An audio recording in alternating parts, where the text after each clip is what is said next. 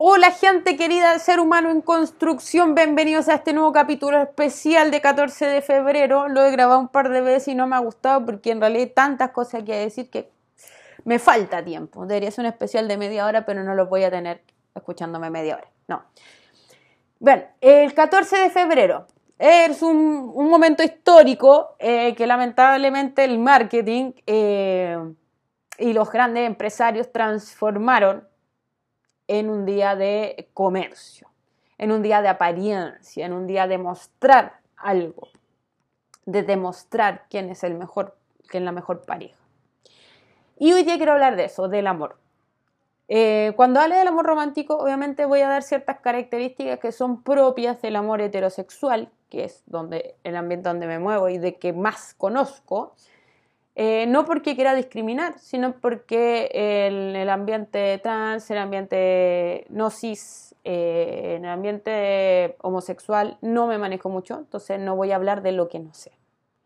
lo, mismo pasa con el tema, por ejemplo, de los camioneros en Chile, que fue un tema que se podía haber hablado hoy, pero lo voy a dejar para la próxima semana, porque a mí no me gusta llegar y largar ideas. Eh, no porque tenga miedo al error, equivocarse, errar es humano, pero no voy a hablar porque sí. Entonces, por ejemplo, así como quiero hablar más delante de los camioneros, es normalmente la arista romántica me voy a dedicar solamente al, amor heterosexual.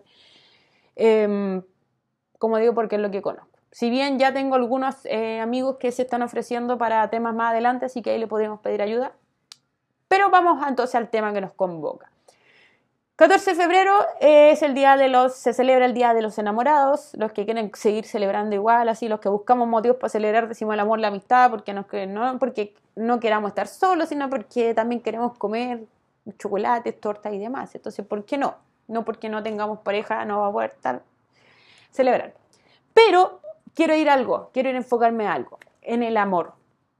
El amor, como dice Eric Fromm, como el libro que tengo aquí, que lo voy a prestar, por eso lo tengo a mano, el amor es un arte.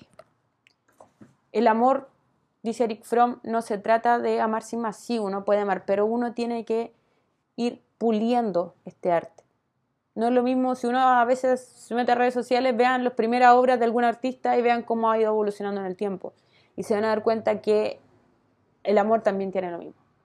Platón, por ejemplo, decía que el amor, eh, el amor más sublime era aquello de lo bello y lo bueno pero de esta idea de, bondad, de esta idea de belleza. No es como, ah, yo amo a Scarlett Johansson o amo a Sebastián Stan, sino que es todo lo que es bueno, incluido la, perfección de la belleza, es aquello a lo que deberíamos eh, aspirar como amor. Y lamentablemente cuando se basurea en un día X, a ver, no me van a decir, ah, es que tú toda la vida has estado sola, la mayor cantidad de tu vida, en realidad nunca celebrado un 14 de febrero como Día de los Enamorados y mi relación, la única relación que he tenido en la vida ha sido tan fuga y fome que mejor es bailar con el hermano. Pero eso no significa que sea una amargada del amor, sino que significa que no me quiero quedar en lo superficial, quiero que aquella gente que no celebre mañana aunque esté en pareja y aquellos que estamos solteros y no celebramos no nos sintamos mal. Quiero abogar por aquellos que no necesariamente vamos a mostrar que amamos a alguien o no lo podemos demostrar. Bueno, en mi caso yo no estoy enamorada, pero para aquellos que, por ejemplo, están en pareja y sí están enamorados, pero su pareja no la apaña, quiero que en este capítulo no se sienta mal, eso voy. No a echar de, por la borda el 14 de febrero, así como ah, podrán ser enamorados, no se trata de eso. En primer lugar, ¿por qué no me gusta eh, mucho esta celebración? Porque quiero dejar algo en claro, antes de hablar del amor per se, quiero ir al 14 de febrero que tu pareja puede, y aquí implica cualquier tipo de pareja, tu pareja puede haber hecho mucho por ti, por tu relación y por esa misma persona durante todo el año, 364 días del año, y puede que mañana no tenga ni el tiempo, ni la plata, ni el espacio, no tenga cómo celebrarte, cómo regalarte es algo, cómo conmemorar este día y no significa que sea una mala pareja o que tú no tengas el tiempo, o que tengas que trabajar, o que tengas cosas que hacer y no puedas celebrar mañana, no te hace una mala pareja, porque te has esforzado todo el año. Y un día una golondrina no hace verano, dice Aristóteles. Y un día no te va a hacer mala persona, ni le puedes enrostrar al otro porque el 14 de febrero no está celebrando el Día de los Enamorados, por lo tanto no se concluye que no esté enamorado. Segundo, al contrario, el lado opuesto, que puedes tener una pareja muy violenta, muy agresiva, violenta en toda forma de violencia, económica, sexual, física, psicológica, emocional, y no porque mañana te haga un gran regalo, invalida toda la violencia que hay detrás. Ojo con eso. Ojo con las parejas que son profundamente dañinas y llega ciertos días y te celebran como si no hubiera otro y se pasean por la calle contigo mostrando que son la mejor pareja del universo y uno falta el inocente que dice, oh, qué tremenda pareja, ojalá mi pareja fuera así. Ojo con eso. Un día no invalida toda la violencia que hay detrás, así que mucho ojo con ese tipo de parejas. Tercero, y ahora vamos ir al tema del amor. El amor decíamos es un arte, el amor viene a, enfocarse en lo bello y lo bueno, decía Platón, pero también el amor implica conocer. Yo no puedo amar lo que no conozco. Y ahí viene la diferencia entre el enamoramiento y el amor. El enamoramiento para mí prácticamente es un castigo al ser humano que empieza a idealizar y a ver todo lo bonito que es esa persona, todo lo maravilloso que tiene, todo lo que me complementa, todo lo que me llena, etcétera, etcétera y realmente después de un tiempo caemos en que esa persona es real, es común y corriente. Y a veces inclusive porque el golpe es tan grande, eh, al contrario de idealizar, eh, lo transformamos en casi nuestro peor enemigo. ¿Cuál es el problema? Que el amor conoce. Entonces, amor que tengamos, amor, cuando nosotros decimos amar a alguien, es porque tenemos que conocerlo con sus pros y sus contras. Y eso parte como diría el versículo bíblico, eh, amar al prójimo como a uno mismo. Uno para poder amar a otros también tiene que amarse a sí mismo, porque tiene que saber cuáles son sus pros, sus contras, sus límites, eh, qué es lo bueno, qué es lo malo que tiene uno, porque todos tenemos cosas que mejorar y cosas que son, son buenísimas. Eh, aquí no, no es un candidateo ni un perfil para pasar el dato, así que no voy a decir qué es lo bueno, qué es lo malo mío, solo puedo conversar personalmente con la gente. Pero partamos por conocerlo. Entonces no se sientan mal, no se sientan tristes si el día mañana, literal mañana 14 de febrero, están solos. Porque hay veces que es necesario estar solo, a veces es necesario estar sola, a veces quererse, disfrutar de uno mismo. Muchas veces hay gente que no está sola porque le tiene miedo a estar sola, a descubrir lo que hay en uno. Hay gente que le tiene miedo a pasar tiempo con uno mismo.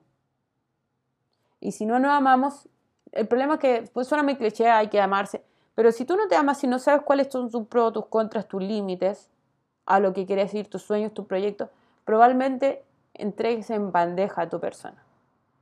Y cuando entregas en bandeja a tu persona, normalmente estamos hablando de una dependencia emocional.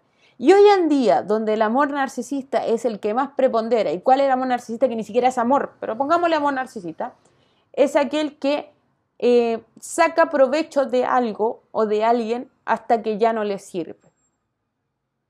Y nos han inculcado en la educación, en las familias, en la sociedad, a proyectar un amor narcisista. Es decir, yo amo porque me sirve. Y si no me sirve, lo desecho. Y si eso ni siquiera me sirve y está en contra mío, es mi enemigo y ojalá desaparezca. Entonces nos, sorprendemos de que hayan tantos femicidios, nos sorprendemos de la violencia en la pareja, nos, sorprendemos de, de, la destrucción de matrimonio, de familia, pero hemos alimentado un amor narcisista que es desechable, que mientras me sirvas yo te doy todo lo que necesites de vuelta, pero si no ya después chao. ¿Qué pasa? Que este amor narcisista es depredador de la dependencia emocional. Y cuando tú no te amas a ti mismo, probablemente entregues tu persona, entregues tus sueños, entregues tus capacidades y pongas todo al servicio del otro. Entonces a veces vemos, normalmente pasa, normalmente en la heterosexualidad pasa que el hombre succiona toda la energía de la mujer, normalmente. Puede que sea al revés y no me sorprende. Entonces una vez dice, una y ella era tan alegre, tan simpática, tan amistosa y se puso a poler y se apagó. Porque probablemente alguien te esté succionando la energía. Bueno, dentro del enamoramiento pasa que están todo el tiempo juntos y están todos felices. Pero después que acaba esta fase de enamoramiento, si esta persona se apaga y ya no es lo que era, probablemente estamos hablando de, de un dependiente emocional con un amor narcisista, que hoy en día es muy común, es muy, muy común. Pero si tú aprendes cuáles son tus pros, tus contras, tus límites, lo que quieres, lo que no quieres, lo que te gusta, lo que no te gusta, no es que pelees con el otro, pero vas a ser capaz de decir no quiero a situaciones que realmente no te gustan. Entonces, la primera cosa es conocerse a sí mismo. Segundo, para poder amar, ya no enamoramiento, para poder amar tienes que conocer al otro. Y acá puede que esto suene como stand-up comedy, suene el bombo fica, coco legrand, todo lo que quieran, pero si hay algo que, insisto, voy a hablar de la heterosexualidad, si hay algo que las parejas heterosexuales no han entendido es el conocer. Sí pasan tiempo juntos, ¿por qué pasan tiempo juntos? No lo sé. Si hay un fenómeno que me llama la atención a mí, alguien me lo pueda responder, solucionar, bacán. Pero si hay algo que me llama la atención, es que eh, las parejas que están juntas y no tienen nada en común. Me dicen, no, es que los polos opuestos se atraen, pero a mí me encanta conversar, entonces no podría tener alguien que no habla, por ejemplo, o que no conversa o que no tiene tema de conversación. Pero hay gente que no tiene tema de conversación, eh, que no tienen película en común, música en común, salida en común, viaje en común, hobby en común, no tienen nada en común. Y están juntos y yo digo, ¿y, qué hacen? Porque probablemente van a envejecer. Estamos hablando de pareja ya adulta, no estoy hablando de adolescente, juventud, estoy hablando de pareja adulta. Van a envejecer y ¿qué van a tener en común? Algunos me han dicho que el sexo puede ser algo que tengan en común. Pero ¿y qué va a pasar cuando tenga 70, 80 años?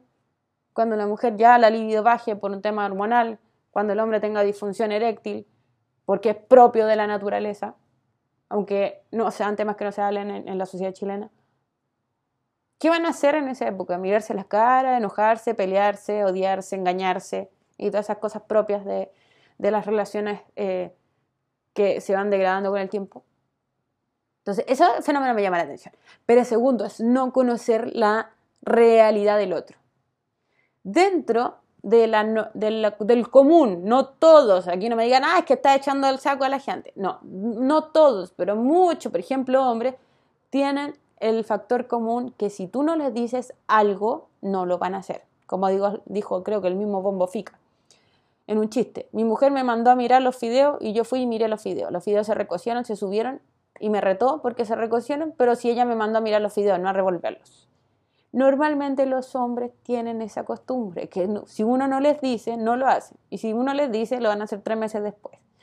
Pero, entonces, conozco muchas mujeres que me reclaman, me dicen, es que mi marido el hombre más lento que conozco, o mi marido si yo no le digo, no lo hace no es tu marido. La mayoría de los hombres son así. Si tú eras casado con tu vecino, probablemente también estaría pasando lo mismo. Lo que pasa es que, como el 14 de febrero, el vecino no, no te lo va a venir a decir, ni la vecina tampoco. Pero normalmente cuando dos mujeres se encuentran y se hablan del marido, dicen, es que este hombre está lento. Porque el hombre, si tú no le dices, no lo hace. Y hay otros tips que no voy a decir ahora, pero que también corren para que un hombre pueda hacer cosas. Y por el lado de la mujer, porque no digan, ah, eres tan feminista, odia al hombre, no. Y por el lado de la mujer, los, hombres reclaman que la mujer hablaba mucho. Sí, las mujeres normalmente hablaban mucho. Pero hay veces en que las mujeres hablamos como desahogo. Nos dan solución, el hombre no dice, pero no sé, uno dice, ah, estoy cansada de mi trabajo, ya no doy más cuando no viene llegando, ya no creo más. Y el hombre te dice, pero renuncia. Y uno se enoja. ¿Por qué? Porque las mujeres a veces queremos hablar. Nuestra manera de relajarnos, de botar tensiones, simplemente hablar. No queremos soluciones. A veces hacemos preguntas o quejas retóricas. Entonces el marido dice, ah, es que mi mujer me tiene chato, que lo único que hace es hablar, hablar, hablar, y yo le digo algo y no lo hace. Porque probablemente esa mujer se estaba desahogando.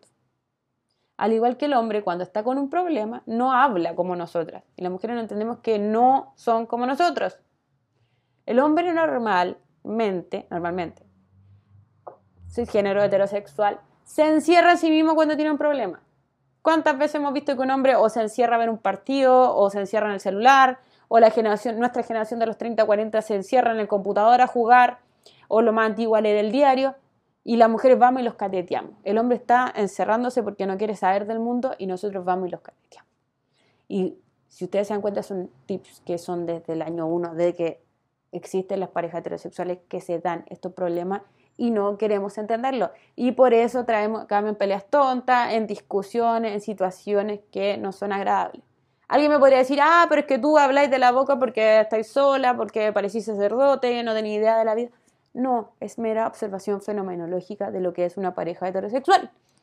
Entonces, en resumen, no todo el que no celebre 14 de febrero está mal. a veces es mejor estar solo.